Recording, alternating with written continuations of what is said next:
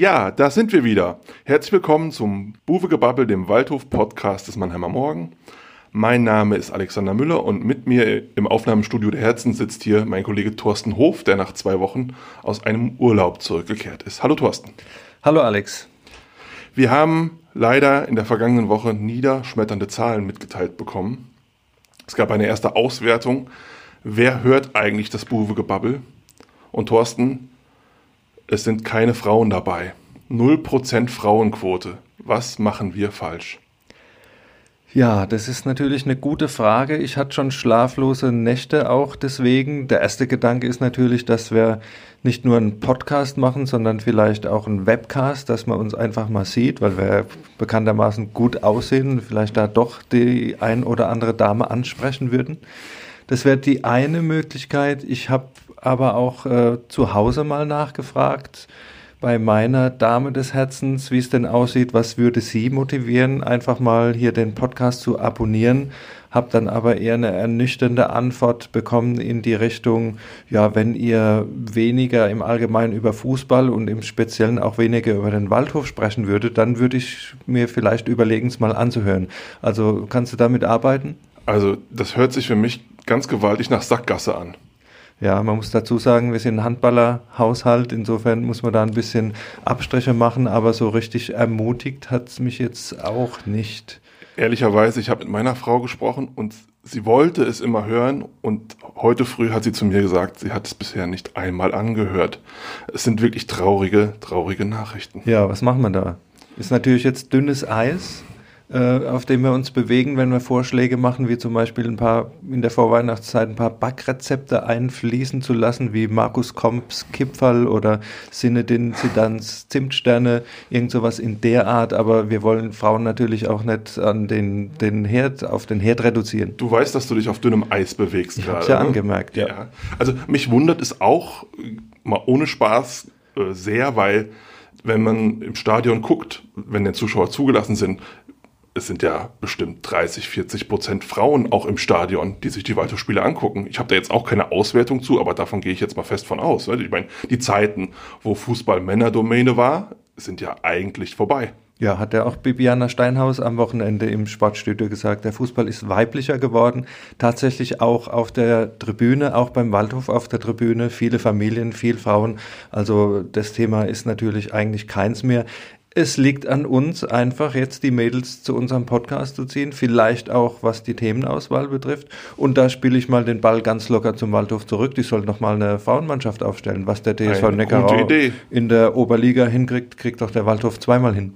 Das sollte funktionieren, das finde ich auch, ja. Also, dann gucken wir mal, ob wir da einen Ansatzpunkt hinkriegen. Wir werden aber natürlich weiter in uns gehen, damit wir hier auch ein bisschen ausgewogeneres äh, Verhältnis dann hinkriegen, was es in der Zukunft betrifft. Aber du hast angesprochen, Waldhof spielt oder hat jetzt am Wochenende vor allen Dingen tollen Fußball gespielt, der auch die Mädels ansprechen sollte. Ein klares 4 zu 1 gegen einen Mitaufstiegskandidaten wie Ingolstadt. Auch die Art und Weise, wie es zustande gekommen ist. Also ich habe deinen Kommentar gelesen, der hat dich ja fast aus den Hosen gehauen, dieser, dieser Erfolg. Trainer Glöckner sagt, wir sollen jetzt nicht anfangen zu spinnen, aber in deinem Kommentar hast du schon wieder angefangen zu rechnen, wie viele Punkte es nach oben sind. Äh, War es jetzt so toll, dass man träumen darf?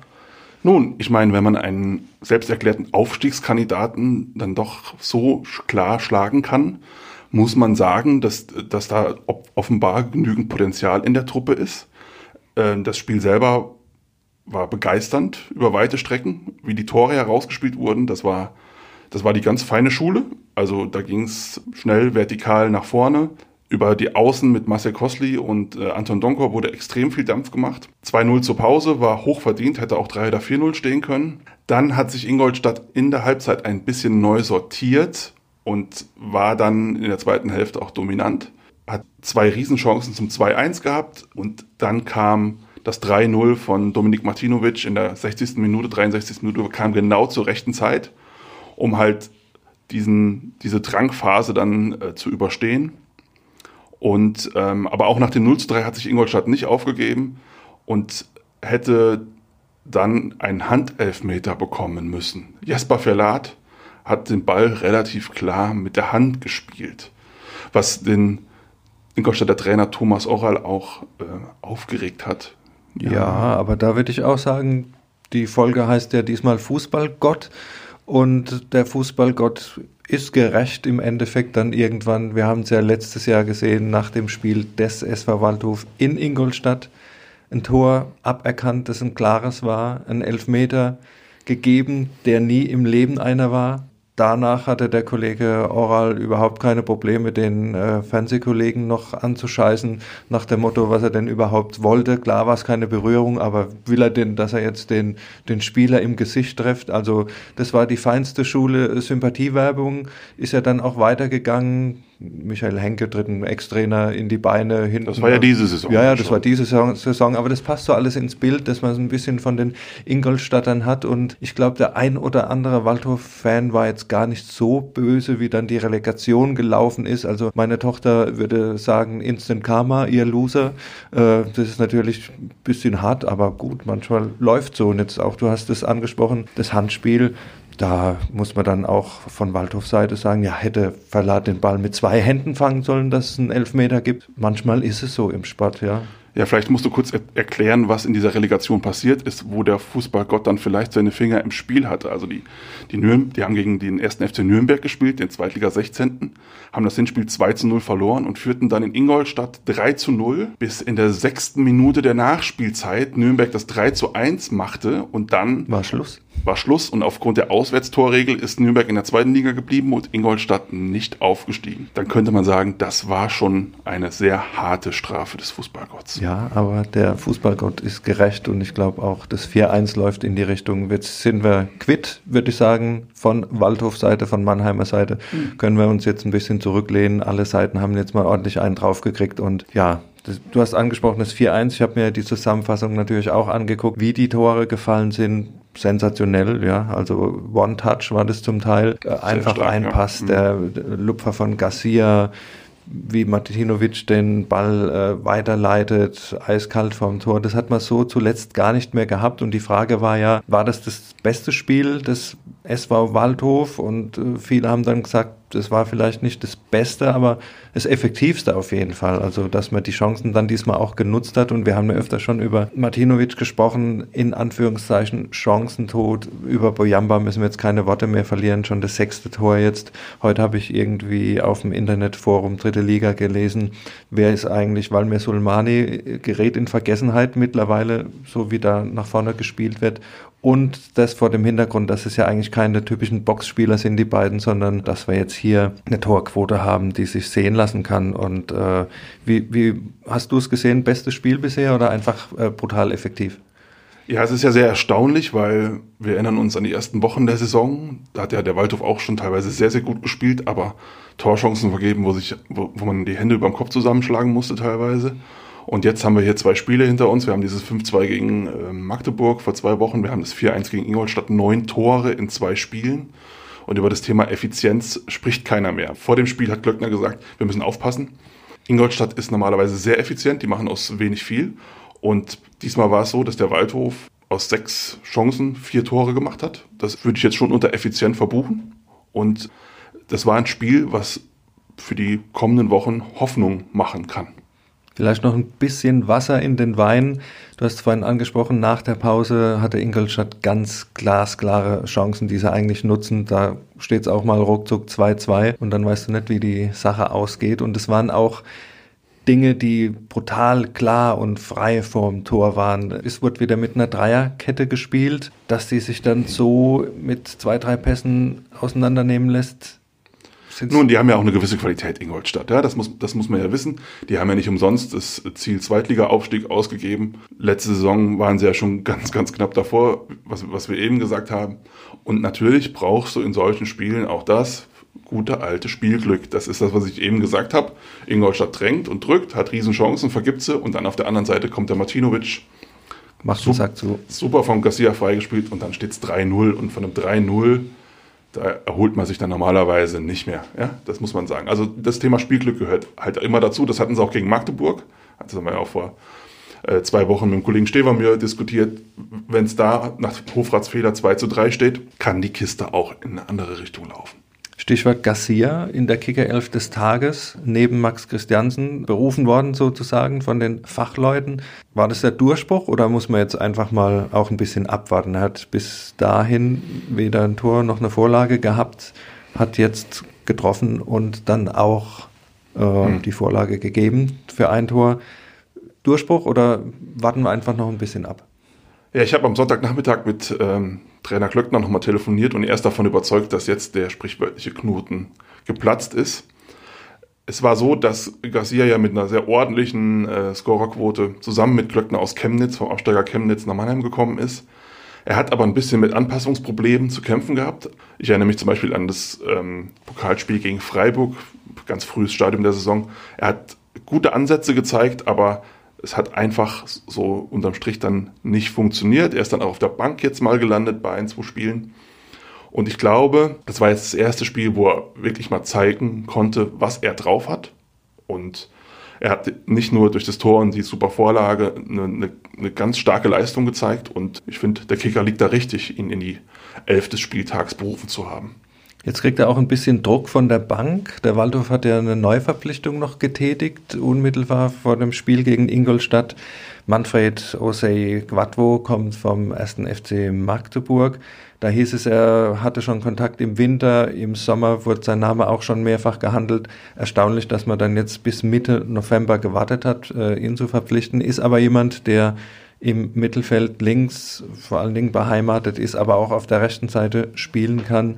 Was denkst du, was er dem Waldhof bringen kann? Einfach, dass die Quantität jetzt da ist, dass man noch ein bisschen was auf der Bank hat, was man nachlegen kann. Oder wie siehst du die? Genau so ist es. Also man muss ja wissen, das äh, Programm, was kommt, ist strapaziös bis zum Anschlag. Es wird gespielt bis äh, kurz vor Weihnachten. Es geht am 9. Januar schon weiter. Es gibt kaum eine Pause. Man kann auch davon ausgehen, dass wieder Verletzungen kommen werden und man braucht halt einfach für den Rest der Saison Alternativen, falls es Verletzungen gibt, falls es Sperren gibt. Und ich glaube, da ist dann der Quattro ein ordentlicher Fang. Er hat jetzt in, in Magdeburg drei Tore, eine Vorlage gehabt, letzte Saison nicht so ganz überragend, aber er passt so ein bisschen ins, ins Beuteschema der, der vieler Neuzugänge in dieser Saison, vor allem der Neuzugänge für die Offensive. Er ist sehr, sehr schnell, bringt eine super Dynamik mit. In Magdeburg haben sie ein bisschen gelästert, manchmal ist er so schnell, dass er einen Ball liegen lässt und Ball vergisst, schneller als der Ball. Aber ich glaube, dass der auf Sicht, ähm, wenn sich wer verletzt, kannst du den bedenkenlos reinwerfen.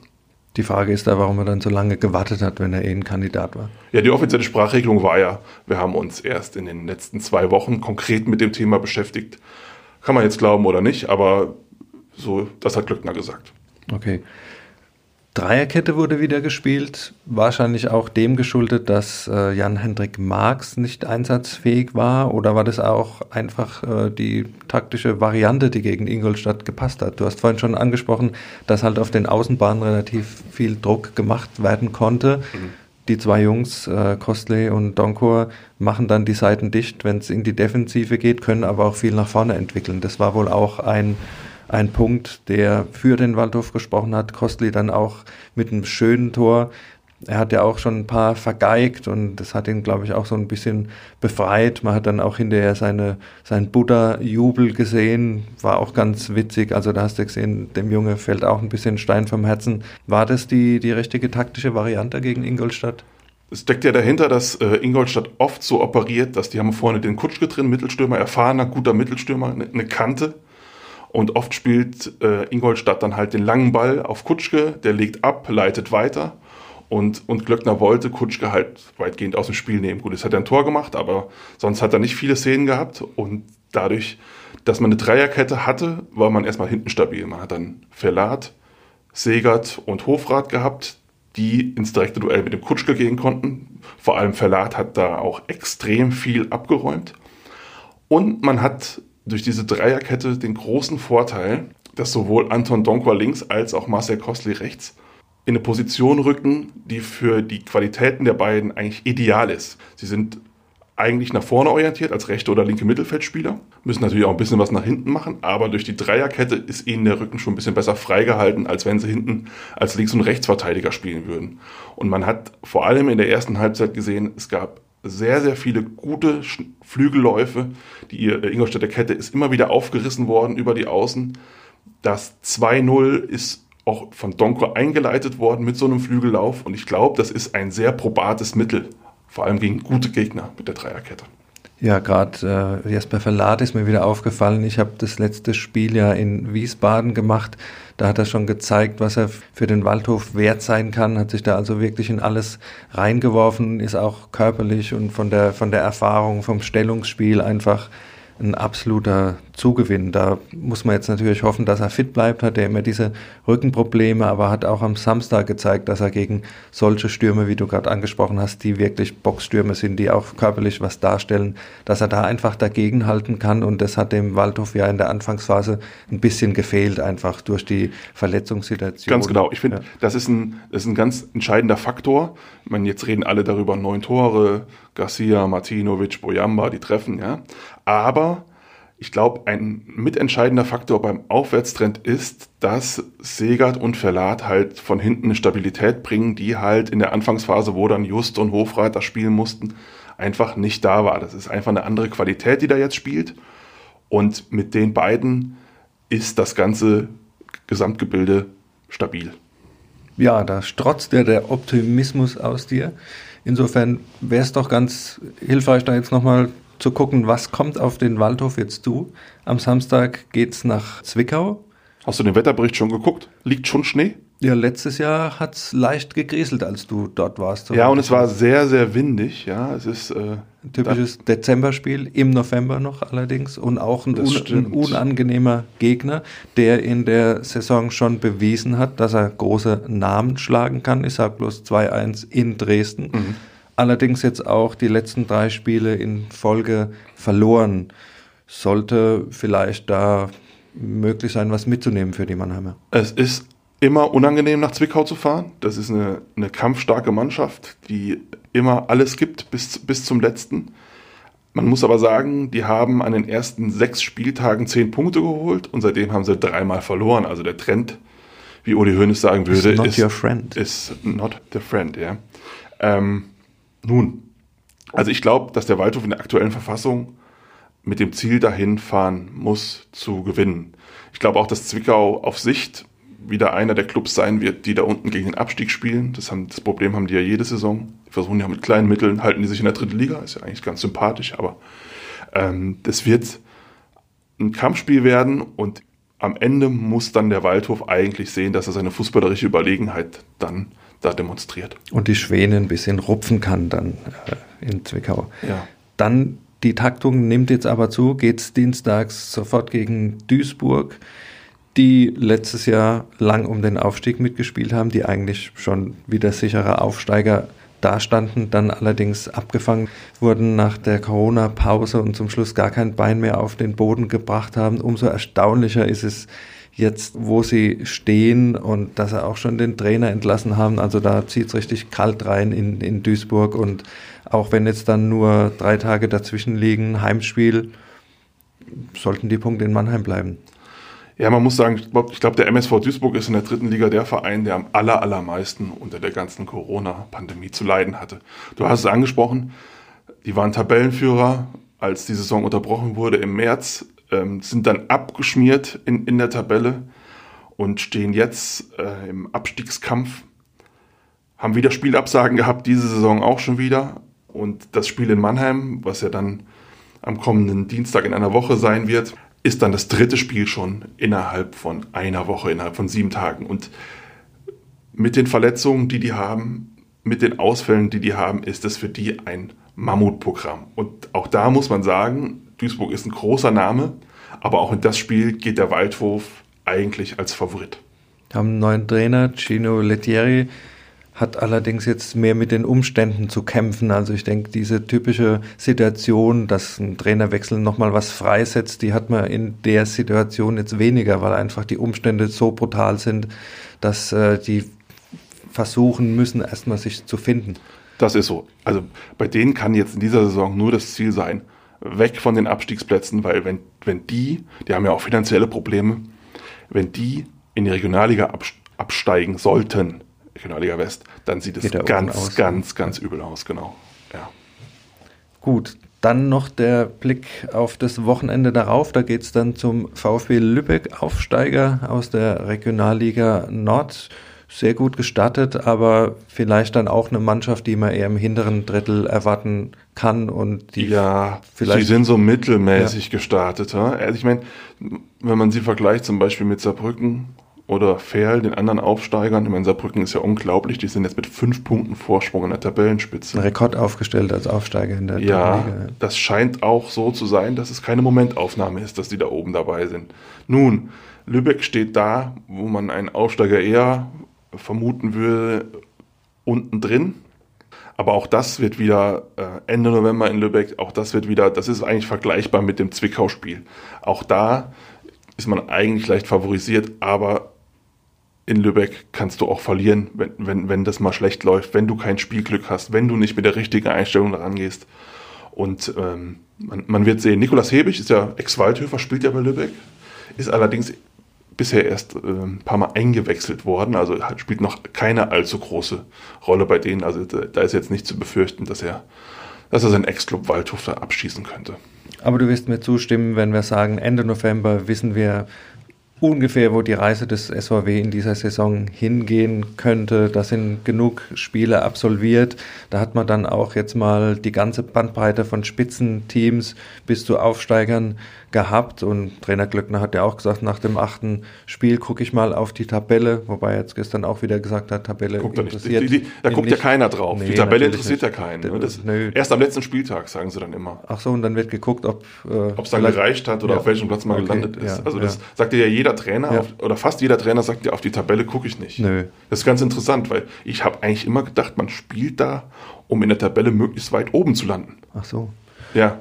Oder Gut, wenn man dann unten landet, war es dann Pech oder? War es dann Pech? Hat man zu spät auf die Tabelle geguckt? Keine Ahnung. Aber es ist ein Gradmesser auf jeden ja. Fall, den du Ende November zweifellos dann hast. So ist das. Also Klöckner hat natürlich schon recht, man soll jetzt auch nicht anfangen rumzuspinnen, wenn man zweimal gewonnen hat. Das ist natürlich alles richtig, aber äh, hast jetzt drei machbare Gegner äh, vor der Brust und wenn du aus den, aus den drei Spielen sieben bis neun Punkte holst und hast noch ein Nachholspiel gegen Meppen, dann kann man sich ungefähr vorstellen, dann äh, geht es schon in die obere Tabellenregion. Und ähm, dann wird man halt sehen, ob der SV Waldhof dafür schon reif genug ist, um da oben mitzuspielen oder was so ein bisschen auch zu befürchten oder anzunehmen ist, dass es irgendwann schon mal wieder Rückschläge geben wird, weil das so ein riesiger Umbruch, wie es den jetzt im Kader gab, dass der so ganz komplikationslos vonstatten geht, dass da überhaupt keine Delle in den Ergebnissen mehr kommt, ist eigentlich sehr, sehr ungewöhnlich oder wäre sehr ungewöhnlich.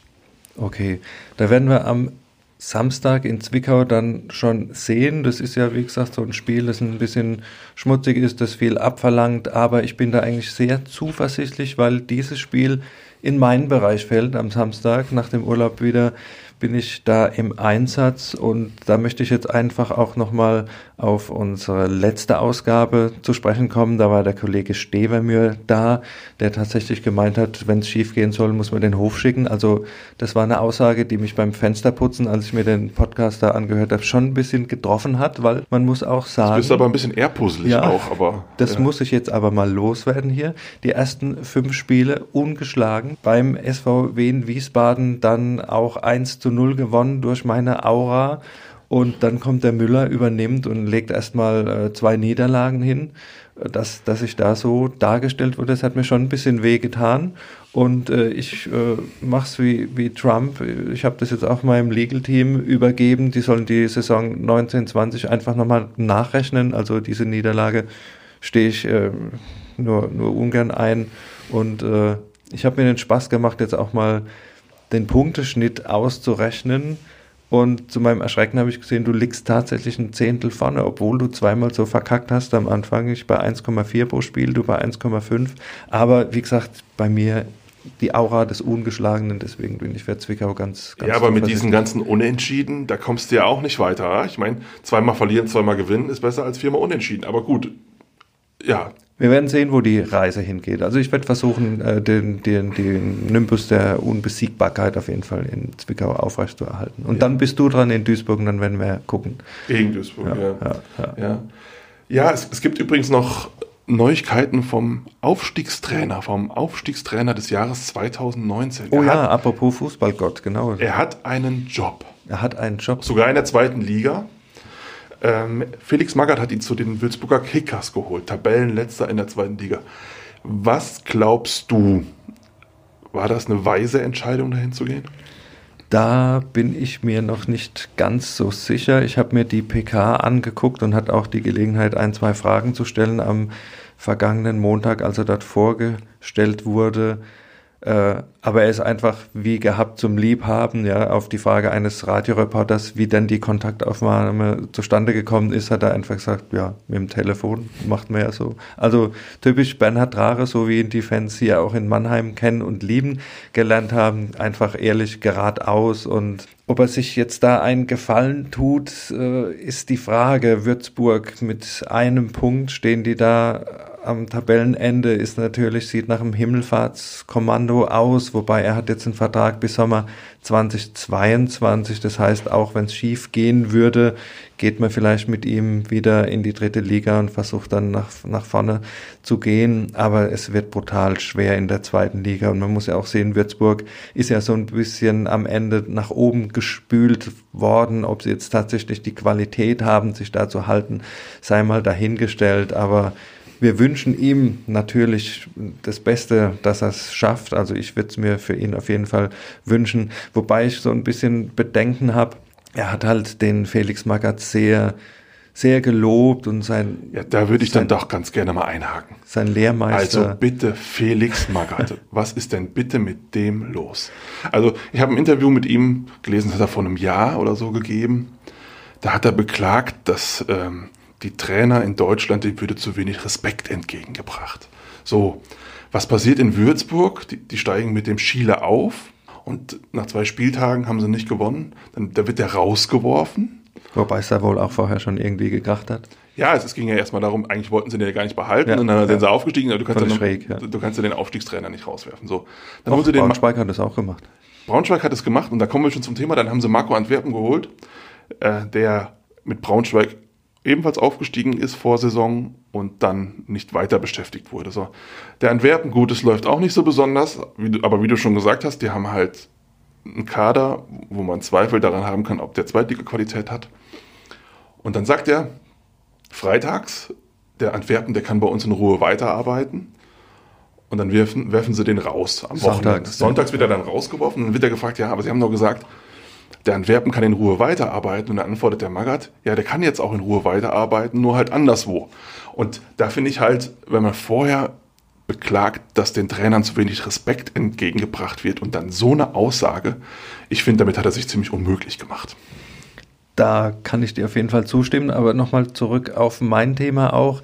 Bei der PK hast du immer wieder gehört, wie viel Drares von Magath hält. Er hat mir den größten Erfolg ermöglicht, äh, DFB-Pokalsieg mit Werder Bremen, obwohl er da nicht mehr auf der Bank war und äh, durch Schaf ersetzt wurde schon.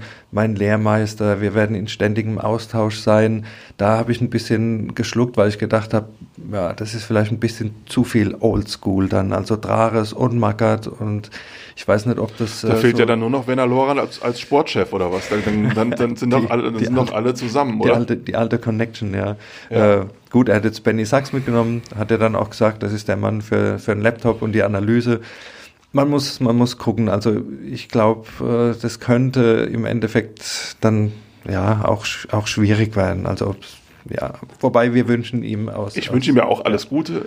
Äh, Ich stelle mir halt nur die Frage, ob Würzburg, ob Magath dann auch mit ihm in die dritte Liga geht. Mhm. Da habe ich dann so meine Zweifel. Also für mich riecht es danach, dass die irgendwie im Frühjahr immer noch auf einem Abstiegsplatz stehen und dann wird noch irgendein Feuerwehrmann äh, da wieder hingeholt. Also nach dem, was da jetzt in den ersten Wochen der Saison passiert ist, glaube ich eigentlich nicht, dass da auf Kontinuität gesetzt wird. Aber gut, wir werden sehen. Schauen wir es uns an und wenn wir gerade dabei sind, uns äh, an anderen Clubs abzuarbeiten, äh, wie sieht es in der Pfalz aus im Moment? Ja, ein wenig trist immer noch. Sie haben jetzt in Zwickau vor einer Woche mal ein Auswärtsspiel gewonnen, aber warten immer noch auf ihren ersten Heimsieg. Waren jetzt gegen Magdeburg klar überlegen, Chancen für vier, fünf, sechs Tore und haben am Ende 1-1 gespielt. Stehen immer noch unten drin, ist natürlich weit, weit entfernt von den, von den Zielen, die man vor der Saison hatte. Und der Kollege Marlon Ritter ist aufgefallen mit einem, wie ich finde, dann doch legendären Zitat, das vielleicht äh, bei den besten Zitaten des Fußballzitaten des Jahres auch auftauchen könnte. Ja, das lautet, anscheinend sind wir doch schlechter, als wir denken. Das hat auch das Zeug für einen T-Shirt-Aufdruck für die Maler-Abschlussfahrt. Ja, da, das könnten sich ein paar A-Ligisten da vielleicht drauf machen. Aber man weiß ja auch nicht, ob man, ob man nächstes, nächsten Mai oder so wieder nach Malle fliegen darf. Ja, wegen diesem doofen Corona. Ja. Aber das T-Shirt hätte auf jeden Fall Potenzial. Da, da bin ich äh, ganz bei dir.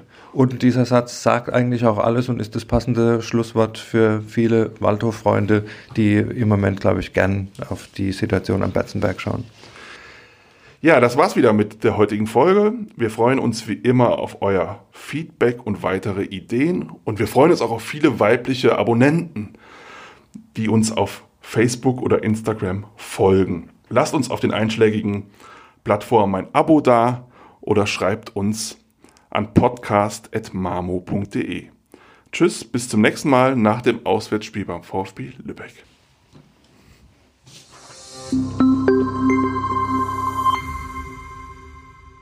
Ein Podcast des Mannheimer Morgen.